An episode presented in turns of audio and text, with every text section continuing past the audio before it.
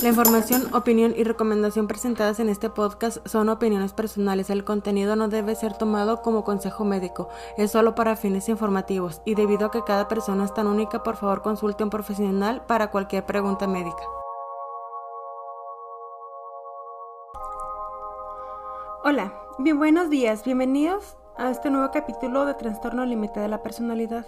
Ahora voy a hacer algo diferente, les voy a hablar un poco de mi proceso ya les había comentado que alrededor de hace tres años me diagnosticaron con este trastorno.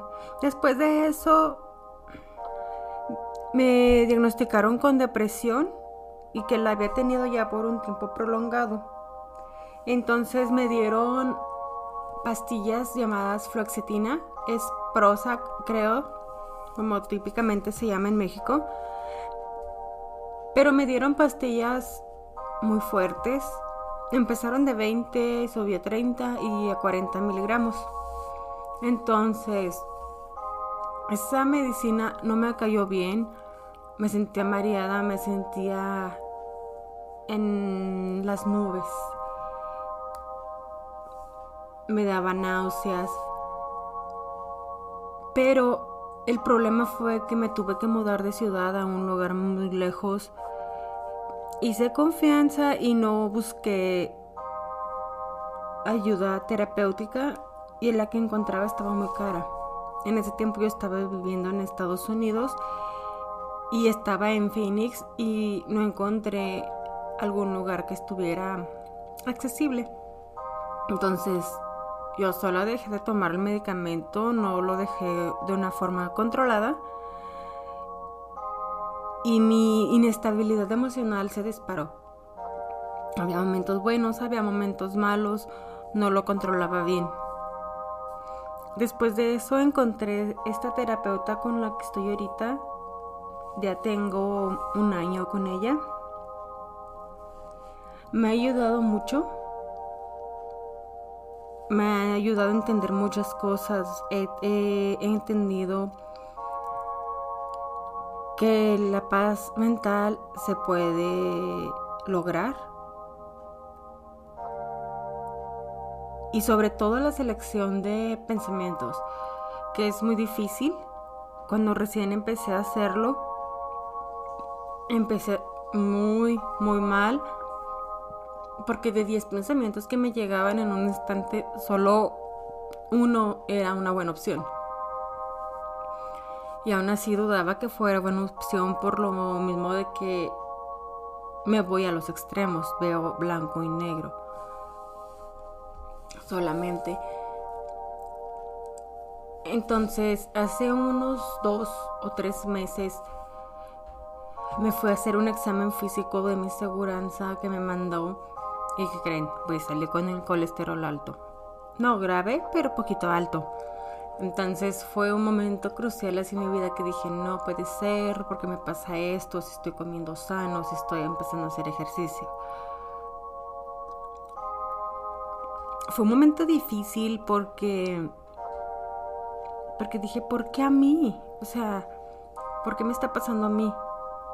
Luego de hablar con mi esposo y de hablar con la terapeuta, me dijeron, bueno, ¿qué habías hecho para que no pasara esto? Y yo pues así de, pues nada, no había hecho nada, no me había cuidado, no había hecho ejercicio, no había detenido una dieta en sí balanceada, me cuidaba en ocasiones que pedía una, no sé, una comida sin mantequilla, eh, cambiaba en vez de aceite vegetal, cambiaba aceite de aguacate, pero al fin seguía usando aceite.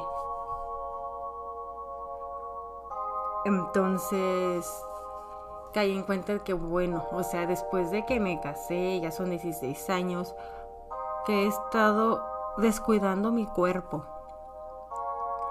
He estado descuidando mi cuerpo, he estado subiendo y bajando de peso. En ocasiones iba al gimnasio y bajaba un poco, luego dejaba de ir y iba para arriba otra vez. Entonces todo eso causa mucho desbalanceo en, el, en el cuerpo de uno. Y dije, ok, lo que no había hecho en tantos años, tengo que hacerlo hoy. Me dieron medicamento para bajar el colesterol. porque la verdad ya era que me dolía todos los días la cabeza, ya tenía malestares. Salí con la vitamina D baja.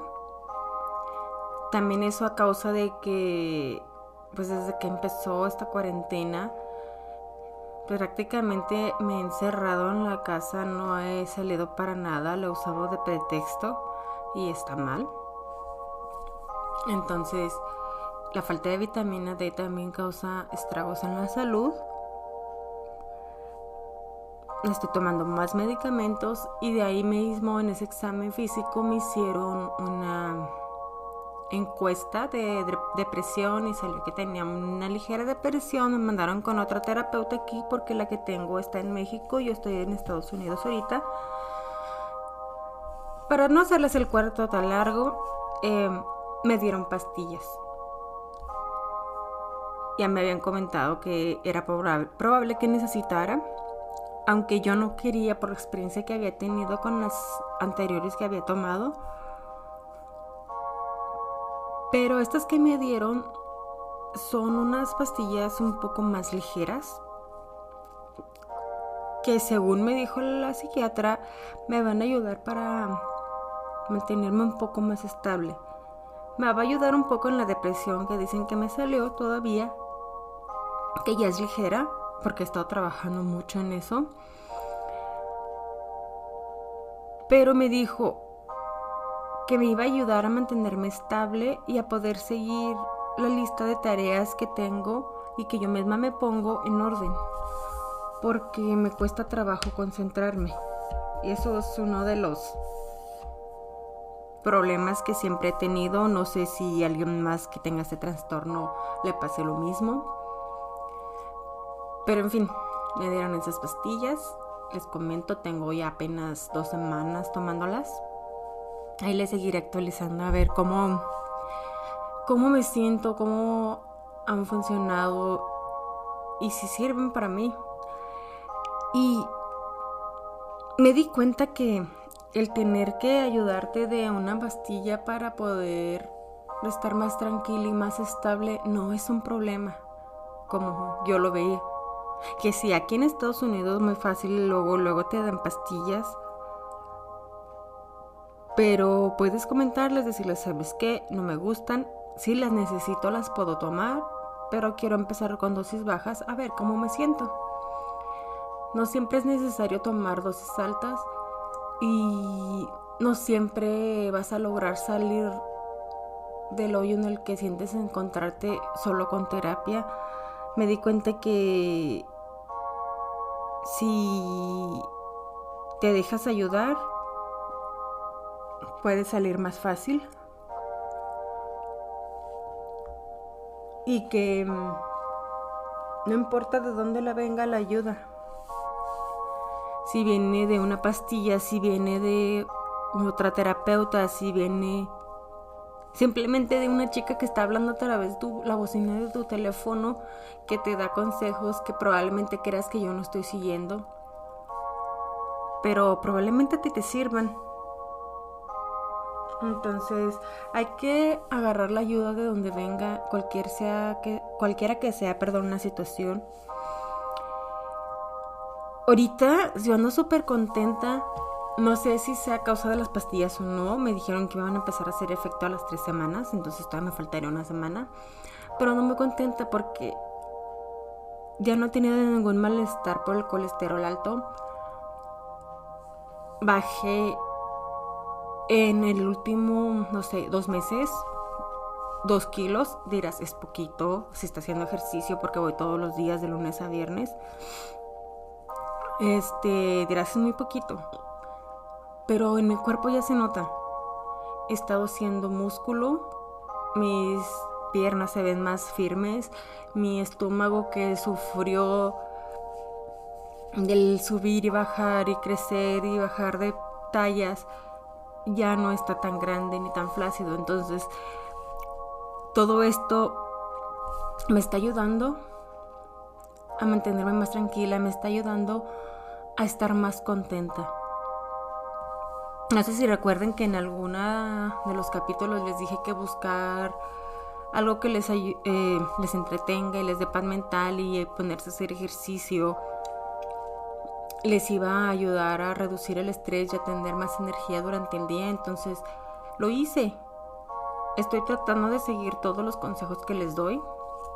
Aunque de repente se me olvide, aunque de repente me equivoque. Todos nos vamos a equivocar y no pasa absolutamente nada.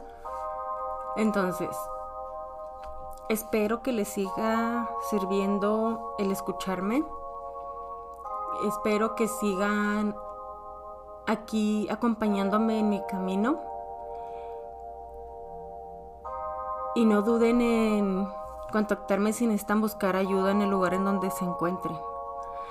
Es muy importante siempre estar conscientes de nosotros mismos, estar conscientes de nuestros estados emocionales y buscar ayuda profesional.